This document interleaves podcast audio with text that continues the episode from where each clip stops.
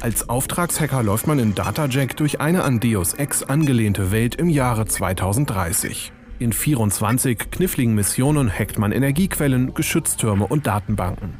Wird man dabei erwischt, sind die Gegner nicht zimperlich und färben den Bildschirm mit Pixelblut.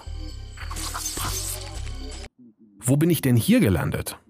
In The Entertainer sitzt man in einer Kneipe, wer eine Oculus Rift hat, sogar gefühlt mittendrin und lauscht tiefschürfenden Gesprächen der anderen Anwesenden, die auf den obskuren Einaktern The Reckoning und The Barfly von Lem Doolittle basieren.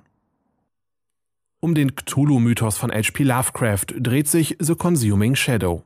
Als Spieler muss man quer durch England fahren, um Zutaten für ein Ritual zu finden, mit dem man in Stonehenge das Erscheinen des bösen Gottes verhindern muss.